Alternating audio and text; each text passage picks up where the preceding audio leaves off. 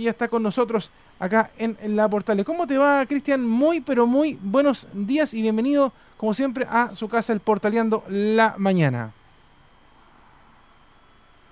Hola, muy buenos días, Leonardo. Buenos días también a todos nuestros auditores y usuarios en redes sociales que van a poder ver esta entrevista. Recuerden, este domingo 29 de noviembre a final de esta semana habrán elecciones primarias en todo el país donde cuatro pactos electorales elegirán candidaturas únicas para gobernadores regionales y alcaldes en toda la región del país y también en algunas comunas. Eh, la región metropolitana es la que cuenta con la mayor atención mediática, puesto que es la principal comuna de nuestro país y lógicamente elegirá también sus correspondientes candidatos eh, a gobernador regional, solamente desde la oposición donde dos pactos definirán con manos de la ciudadanía aquellas definiciones electorales. Eh, eh, la semana pasada entrevistamos a un pacto, por lo menos al candidato a un pacto a Claudio Rey, Unidad Constituyente, y ahora vamos a entrevistar a Sebastián de Polo, uno de los candidatos que compite por la candidatura del Frente Amplio para este importante cargo regional. Si usted le suena, fue presidente de la Revolución Democrática en sus primeros años de ese partido, también fue jefe de campaña de la candidatura presidencial de Beatriz y también panelista en algunos medios de comunicación. Así que agradecemos la presencia de Sebastián de Polo, quien va a conversar con nosotros sobre su propuesta de campaña para lo que va a disputar este domingo. Sebastián, muy buenos días, gracias por conversar con Radio esta hora. Hola, gracias a ustedes por, por eh, la invitación y por la paciencia también. Entendemos, no eres el único, así que tranquilo. Bueno, cuéntame, lo primero, ¿cómo ha sido esta campaña, puesto que además es tu primer desafío electoral que enfrentas y bueno, a pesar del poco tiempo que va quedando, ¿cómo ha sido toda esa experiencia? Mira, em, un poco de dulce y de grasa. De dulce es que cuando la gente no le explica, em, la gente entiende y la gente está animosa de participar pero da gras porque ni el gobierno ni el CERVEL han hecho una acción. Sí, adelante. Sí, ahora te escuchamos bien. Que ni el gobierno ni el CERVEL han hecho, han hecho una acción decidida por informar. Este es un cargo nuevo, entonces la gente debería saber de mejor manera sus competencias, debería haber una campaña más fuerte, eh, porque tiene mucha importancia para, para la vida cotidiana de las personas y nos hemos dado cuenta de que hay muy poca información. Entonces, lo bueno es que nos ha permitido conversar mucho con la gente y cuando uno le explica a la gente de que se acaba la figura del intendente, de que hasta ahora ha sido eh, designado por el presidente y va a ser electo por la gente, eso la gente lo recibe muy bien, y se han dado conversaciones muy, muy importantes. Pero estamos preocupados por la cantidad de gente que va a ir a votar porque eh, el gobierno y el CERVEL no han hecho una acción comunicacional efectiva eh, para, para contarle a la ciudadanía de esta nueva como oportunidad democrática de elegir autoridades regionales. creemos que además aquí hay un componente político. Eh, el gobierno y Chile Vamos se opuso por mucho tiempo a la, a la elección de, este nuevo cargo, después intentó aplazarla, después intentó meter a los mismos de siempre que puedan postular en este cargo, o sea, de verdad no ha habido voluntad política para empujar, pero aún así hemos estado conversando con la gente en distintas comunas de la región, son 52 comunas, hemos estado conociendo la realidad y hemos estado proponiendo un proyecto de cambio que creemos que de pasar el, el, a nosotros a la, a la siguiente selección, digamos que esta es la primaria, eh, creo que puede dar la sorpresa en abril eh, acá en la región metropolitana. Eh, tú has criticado mucho la experiencia que han tenido otros candidatos, otros contendores de otros pactos también, que ellos tuvieron la oportunidad de hacer cosas, pero tú perteneces a una coalición que tampoco ha tenido responsabilidad en este ámbito del de, orden de autoridades de, de, las cosas, podríamos decir. ¿Qué garantías tú ofreces, por lo menos como Frente Amplio, para hacer una buena gobernanza, sobre todo en la región más importante del país? Mira, primero, em, un equipo joven y comprometido, paritario y diverso, eh, de personas que están eh, eh, profundamente comprometidas con, transformar lo público. Creo que eso es bien importante. además, un espacio de participación. Esto no es un, un, concurso, aquí no estamos seleccionando un gerente de la región o una gerente de la región. Lo que estamos seleccionando es un representante que profundice la democracia existe un consejo regional donde hay consejeras y consejeros regionales. Nosotros tenemos ahí, eh, eh, mi partido tiene tres consejeras regionales acá en la región metropolitana. Eh, o sea, tenemos experiencia de saber cómo funciona hoy día el gobierno regional. Y hoy día el gobierno regional funciona mal.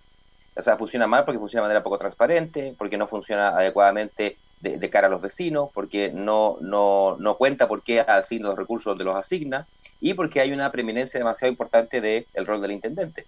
Entonces, eh, creemos que los que han gobernado antes, incluso los que han sido intendentes, lo han hecho con una verticalidad, una poco, poco, poco diálogo, poca democracia, eh, y, es súper complejo, digamos, que hoy día se presenten de nuevo a concursar. Eh, es verdad que necesitamos eh, experiencia, em, pero ojalá, como decía León Gico, que no sea experiencia de robar o experiencia de mentir, digamos, ¿no? O sea, hacia, los, hacia los grupos jóvenes siempre se nos va, en política, digo, siempre se nos va a, a, tildar de, inexperiencia como si eso fuera un, gran atributo. Yo creo que los profesionales de cualquier disciplina, de cualquier que ya tienen experiencia en distintos ámbitos sectoriales, cuando se comprometen con lo público, eh, podemos sacar las cosas adelante. Leonardo. Sí, eh, Sebastián, mira, la verdad es que eh, no solamente tú eh, has manifestado esta preocupación de parte de la desinformación que ha tenido la ciudadanía, de hecho ayer Patricio Santamaría, director del CERVEL, salió justamente a hablar acerca de estas críticas, pero la verdad es que yo siento que esta vez son bien fundadas las críticas con respecto no solamente de tu parte, sino de, de todos los candidatos eh, que están en estas instancias de primarias para el próximo domingo, porque la verdad la gente ha estado muy desinformada. Y además hay una cosa que también e, es, muy extraña en esto, y me imagino que muchas personas te lo han preguntado cuando ha hecho el puerta a puerta. ¿Qué es exactamente lo que va a hacer un gobernador regional? ¿Qué lo, separa de un intendente, por ejemplo? Yo me imagino que estas y otras preguntas también te las han hecho, eh, hecho saber cuando tú has ido a conversar con las personas, porque la verdad que esta parte como que quedó como el hermano perdido de todas las elecciones que vienen, de las que comenzaron ya con lo que fue eh, esto del plebiscito y lo que va a seguir el próximo año. Sí, absolutamente. Y ojo, y es un cargo gigantesco. o sea, políticamente primero, ¿cierto? Va a ser la figura regional más votada en cada una de las regiones, ¿no? Más votada, después del presidente de la República. Pero es probable que sea en algunas regiones incluso más votada que el alcalde más votado, el senador más votado, el diputado o diputada más votada. O sea, políticamente va a ser va a tener un respaldo ciudadano por ser una candidatura unitaria de toda la región, un cargo unitario de toda la región, que es muy grande. Y segundo, lo que maneja toda la inversión pública que se decide en la región, que hoy día es entre el 10 y el 15% de la inversión pública, pero además negocia todo el resto de la inversión pública que se ejecuta en la región, con los ministerios sectoriales, con eh, obras públicas, con vivienda, con eh, los demás, digamos. Em, y en el mediano plazo, lo que va a hacer es pedirle competencias a nivel central para producir gobierno regional, es decir, para producir, por ejemplo, una autoridad metropolitana de transporte, que, el transporte, que algo ha sido tan sensible para los santiaguinos y santiaguinas y para todos los que habitan la región metropolitana, eh, no esté más en el Ministerio de Transporte, sino que esté en una autoridad regional metropolitana. Entonces, las grandes áreas metropolitanas del mundo se gobiernan de esta manera. Y yo creo que estamos yendo hacia allá y, y, eso, digamos, no le hemos dado la suficiente importancia. Entonces, yo creo que aquí hay em, bueno, también hay que reconocer, yo ese beneficio sí de la duda se lo doy a todos, digamos, es de que igual estamos en una semana muy contingente, o sea, hemos estado en semanas muy contingentes, con mucha información, ustedes, bueno, trabajan en esto, lo, están viendo, con mucho tema encima, pero esto aquí lo que faltó fue una planificación. Como el gobierno se resistió de todas las maneras posibles que esta, esta elección existiera, no tuvo un plan de difusión. Eh, y esto yo creo que es, es muy centralista además, porque atenta contra las propias propiedades, las propias oportunidades de sus candidatos en otras regiones. Eh, Chile Vamos sí tiene eh, em, elecciones primarias de gobernadores en otras regiones que no son la metropolitana. Pero como acá están los medios de comunicación, como acá está el nivel central, acá es donde se ha dado menos información. Entonces yo creo que aquí hay un aprendizaje que hacer. Cuando nosotros vamos a cambiar, sobre todo ahora que entramos al proceso constituyente, eh, cuando, cuando estemos haciendo esta magnitud de cambio, necesitamos siempre tener un nivel em, de, de, difusión, de comunicación, de elaboración, para que la gente efectivamente comprenda estos nuevos cambios, porque estos cambios son relevantes para la calidad de vida de las personas y para, el día a día de todo, de todo, de todo lo, que, lo, que, lo que nos pasa en la ciudad. El, el 90, el 90 100, o casi, casi 100% de nuestra vida la pasamos en la ciudad. Las experiencias que tenemos de vida son en función de lo que vivimos en la ciudad, tanto dentro de nuestras casas como afuera de nuestras casas. Entonces, de la calidad de vida de los barrios, de la nosotros ya decimos de la igualdad territorial que necesitamos, digamos, eh, y también nos refleja como sociedad. Entonces, em, creemos que ha sido un, error de este gobierno, eh, que, la responsabilidad de la baja participación va a ser de ellos finalmente. Nosotros hemos intentado movilizar con todos los medios posibles, nos han apoyado, mucha gente, hemos hecho como, eh, tenemos una, una, red de brigadistas, hemos contactado telefónicamente, hemos hecho todo lo que hemos podido como partido y como candidatura, pero claramente esto es insuficiente, por ejemplo, no tener los grandes medios de comunicación de tu lado para poder informar a la gente, ¿no? Em, y lo otro que yo creo que es importante es que tenemos que avanzar hacia una cultura de primarias, ¿no? O sea, el, segundo voto al plebiscito, el que decía mixta no, digamos, eh, lo que decía era, no quiero que los políticos entre ellos decidan quiénes son los candidatos, queremos decidir nosotros, ¿no? Y yo creo que ese mensaje hay que tomarlo más seriamente. Yo espero que más adelante tengamos unas primarias obligatorias para todos los conglomerados políticos. Es decir, que yo, partido político, ofrezco mi candidato, el otro partido ofrece su otro candidato, un independiente también se ofrece y la gente decida. Si queremos reconectar la política con la ciudadanía, necesitamos hacer ese cambio y entender que la cultura de primaria es ir avanzando en participación ciudadana, en que la gente decida quiénes son las y los mejores candidatos. En el ámbito de las propuestas, eh, sobre todo en dos eh, áreas específicas, tanto en tu propuesta hacia el área rural, eh, hacia el área rural, las zonas rurales de Santiago, como también en el ámbito del orden público. ¿Tú qué propones como en tu candidatura al respecto en caso de ser elegido gobernador? Mira, las áreas rurales de Santiago son el patio trasero de la región y, hoy día lo que básicamente son zonas de sacrificio, sobre todo la zona norte, o zonas de, de dormitorio, digamos, ¿no? En la zona eh, hacia el sur y el poniente. Pero además están los recursos naturales ahí. Yo estuve el fin de semana en el Cajón del Maipo, en San José, em, y en San José todavía hay unas precariedades que, que, claro, uno no las ve porque el Cajón del Maipo es súper bonito y uno se queda con los restaurantes que están en la, en la, en la, carretera, digamos, ¿no? Y con, los centros de veraneo. Pero, por ejemplo, San José tiene el 80, entrega el 80% del agua a la región metropolitana y hay, hay comunidades, localidades dentro de, de, de la comuna que no tienen agua potable. O sea, el absurdo más grande es porque no tiene infraestructura de alcantarillado, tiene infraestructura de agua potable rural, porque no funcionan bien, y además tenemos una tremenda inversión que hay que parar, que es la, la, la, la que se está haciendo arriba, represando el río, digamos, ¿no? Entonces, eh, creo que las áreas rurales de la, de la región metropolitana han sido las grandes postergadas, tienen problemas de conectividad, tienen problemas de, de, de carestía, ¿no? O sea, un pasaje para moverse en toda la ciudad vale X, digamos, un pasaje para llegar a las ciudades del área rurales vale 5X o 6X, ¿no?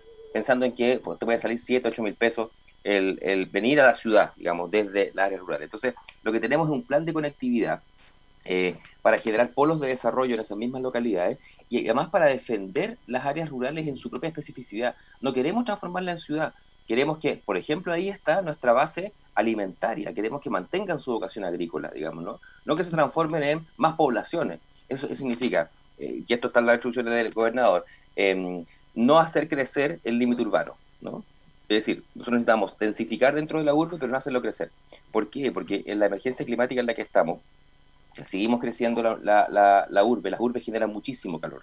Entonces, eh, son, son em, productoras de, de, de, elevar la temperatura eh, del, del, de, la atmósfera y eso nos genera mucho, acelera mucho más el proceso. Entonces, al contrario, lo que tenemos que hacer es descentralizar. Entonces, eh, queremos generar polos de desarrollo, tanto en la zona norte como en la zona sur de, eh, y, poniente eh, de la región metropolitana, para que efectivamente sean centros de servicio importantes, sean centros de servicio que resuelvan y la gente, por ejemplo, si tiene que hacer, hacer un trámite en la Tesorería General de la República o, o, en, o en el servicio interno, digamos, tenga resolutividad en la cabecera provincial y no tenga que venir a Santiago a poder hacer ese, ese tipo de trámite. Y, el ámbito del orden público, eh, ¿qué va a hacer, por ejemplo, en caso que enfrente una protesta masiva eh, y también en el ámbito de la delincuencia, que en algunas comunas, sobre todo en las periféricas, pero también en la zona oriente, se han visto afectadas al respecto? Sí, bueno, aquí hay una anomalía de la ley, y yo creo que vamos a tener que cambiarla en, en el proceso constituyente o en las leyes más adelante, de que el orden público no quedó en la figura del gobernador, quedó en la figura del delegado presidencial. Recuerden que ha habido resistencia a este proceso de descentralización. Entonces, el intendente, sacado el intendente, se divide en dos figuras. El gobernador o gobernadora regional electo por la gente y un delegado presidencial, que tiene básicamente la coordinación de las antiguas seremías, ¿no? de los seremis de distintos ámbitos, de distintas carteras, y el control del orden público. Nosotros creemos que es una anomalía, porque eso debería estar en, un cargo eh, eh, electo como el de gobernador. Pero bueno, mientras, mientras no pase, eh, y vamos a tener que seguir lidiando con eso. Sin embargo, el gobierno regional sí se puede hacer inversión en, prevención eh, de, seguridad ciudadana, digamos, ¿no? ¿Cuál es nuestra visión? Nosotros estamos ante un problema de que hemos respondido muy mal ante la crisis de seguridad ciudadana que por, 15 años ha sido la primera prioridad de los ciudadanos y las ciudadanas. Ojo, recuerden esto, hace 15 años que de las, primeras, de las primeras prioridades es seguridad ciudadana. Y la respuesta que hemos dado como Estado han sido básicamente dos más recursos para la policía, más policías, y sabemos lo que pasó con esos recursos, ¿no? Y levantar las, levantar las penas para los delincuentes, y llenamos las cárceles de delincuentes. ¿Cuál es el efecto de eso? El efecto es que hoy día tenemos una universidad del delito en la cárcel pagada por todos. Y tenemos una policía gigantesca, corrupta, y que después de 30 años ha violado los derechos humanos como nunca antes. Entonces, el problema que tenemos es gigantesco. Entonces, esto no es tanto desde las competencias o atribuciones que tenemos, sino que como dirigentes políticos y como autoridades políticas que vamos a representar a la ciudadanía, queremos presionar para una reforma en la idea de policía para nosotros poder tener en el horizonte de 10 años, nosotros entendemos que esto no es mañana, pero el horizonte de 10 años, poder contar con una policía regional de carácter comunitario. Es decir, evolucionar a estas como seguridades ciudadanas que tenemos municipales en algunas comunas, que hoy día de nuevo son las comunas que tienen más recursos, las pueden tener, en una policía regional comunitaria enfocada en la prevención, separada de las otras funciones policiales, porque hay que hacer una reforma profunda de carabineros, una refundación, creo, con nosotros. Porque esto es importante, cuando uno mira la experiencia comparada, cuando uno mira grandes ciudades del mundo que han resuelto el problema de seguridad, incluido Nueva York, digamos, lo que tiene Nueva York es un departamento de policía de la ciudad, ¿no? Esto es lo que, esto lo que tiene eh, eh, las grandes ciudades que han podido resolver o avanzar en resolver, porque es un problema bien difícil eh, de resolver como, como esta sensación más de seguridad ciudadana. Y en otro lado, necesitamos un combate directo al narcotráfico, porque aquí la raíz de, de mucha de la violencia es el narcotráfico. Entonces, de nuevo, no está en nuestras competencias, hay que ser súper responsable con esto, pero sí está nuestra capacidad de articular y decir, porque tú, tú hablas con los vecinos de, las comunas que hoy día están más azotadas por las balas locas, por, por, em, por, bueno, por, lo que sabemos que ocurre, por los funerales narcos, por, por em, las, cuando llega la droga y lanzan, y lanzan fuegos artificiales, la gente te dice, ¿cómo es posible, los vecinos y vecinas, cómo es posible, me dicen Sebastián, si todos sabemos quiénes son, la policía de los tome presos? y, de hecho, en la, en la, misma línea, Sebastián, de hecho es llamativo esto de que de que el gobernador pierda esas atribuciones que, tenía el intendente. Por ejemplo, también eh, el autorizar o no las marchas, eh, lo que también tiene que ver, por ejemplo, con eh, la seguridad de los estadios. Santiago, sobre todo, que tiene una cantidad de estadios tremenda para lo, que es la organización de los espectáculos del fútbol. Cuando se acaba en algún momento el tema de la pandemia, volverán los hinchas a los estadios. También eh, el intendente en su momento era la persona que decía, bueno, este es el aforo, vamos conversando con las autoridades deportivas. Ahora, entonces, por lo que tú nos explicas, esto estaría en, en manos de una persona que lamentablemente va a estar desconectada de la realidad de la población, porque el gobernador ciertamente es el que está en el día a día con las personas conversando, viendo cómo avanzan las distintas ciudades. Pero el delegado presidencial está como en otra línea, preocupado más de asuntos internos más que de asuntos públicos es muy extraño lo que se, ha formado. Ojalá que quizás eh, con el tiempo esto se pueda modificar, como tú bien decías, porque la verdad es que si tú le preguntas a una persona sin mirar el color político, lo que uno espera es que la persona electa en representación popular eh, pueda resolver los problemas que pasan en la sociedad. O sea, yo creo que a ti te van a llegar a decir, mira Sebastián, la verdad es que yo vivo, por ejemplo, cerca del Estadio Monumental y tengo problemas cuando va a jugar Colo Colo, o yo vivo cerca de Plaza Italia y voy a tener problemas cuando va a haber alguna manifestación. Que no estamos diciendo que no se hagan, que no se haga el partido de fútbol, que no se haga la manifestación, pero que sí que haya un cierto orden público, pero que lo vea la persona que está en contacto con la gente y no otro agente que en realidad no, no, no junta ni pega, como se dice popularmente, con lo que pasa. No, es brutal porque en el fondo, eh, a ver, el, lo bueno de este cargo, la parte democrática buena de este cargo, ¿no? Es que eh, tú vas a tener que responderle a la gente, porque la gente te va a elegir y tú vas a tener que responderle a la gente, como decís tú. Pero además, em, si, si, las, si tú tienes una buena gestión y quieres postular un nuevo cargo, tienes que pedirle a la gente que vote por ti de nuevo. Entonces tienes que haber resuelto los problemas centrales, ¿no? Tienes que o estar encaminado a resolverlos. Entonces, esto es una anomalía eh, insisto con esto, es una anomalía que tiene que ver con el peso del centralismo en Chile. Por primera vez en la historia vamos a elegir este cargo. ¿no? Ojo, nosotros en 200 años siempre hemos tenido un centralismo muy profundo. De hecho, ha habido guerras civiles. Eh, yo llevo 15 años viviendo en Santiago, pero yo estudié en Concepción, por ejemplo, eh, y, conozco como la, necesidad de centralización desde otras regiones. Entonces, creo que es bien importante, y esto es un rasgo de, de nuestro Estado centralista, que por eso estoy esperanzado igual, porque como está el proceso constituyente al lado, imagínense lo que va a pasar. Vamos a ver 16 gobernadores o gobernadores recién electos, también conversando con la Convención Constitucional, diciéndoles, mira, estas competencias nos faltan para resolver los problemas de la gente, para resolver lo que nos está pidiendo las personas. Entonces, como va a estar pasando al lado la nueva constitución, la elaboración de la nueva constitución, donde la descentralización es una de las cosas que se define, si acaso Chile va a ser un Estado unitario, central, descentralizado, incluso federal, vamos a poner propuestas de, distintos, de distintas formas, eh, y yo creo que hay que avanzar hacia un Estado descentralizado eh, que nos permita como resolver problemas de escala local a nivel local. ¿no? Esto también tiene que ver, lo hablábamos ayer, ayer estuvimos en una conversación con la alcaldesa de La Pintana y, decíamos, y ella también nos decía, mira, nosotros tenemos, necesitamos un montón más de competencias locales a nivel municipal para poder resolver los problemas. Pero se nos ocurre una idea, intentamos hacerla, la Contraloría nos dice no se puede. Entonces, vamos a tener que repensar el sistema como de jerarquías eh, locales hasta el nivel nacional, de quién resuelve qué, de qué manera, que haga sentido esto, cuál es la mejor escala, y nosotros estamos súper disponibles para, junto a los alcaldes y alcaldesas, eh, producir más democracia en la región. ¿Mm?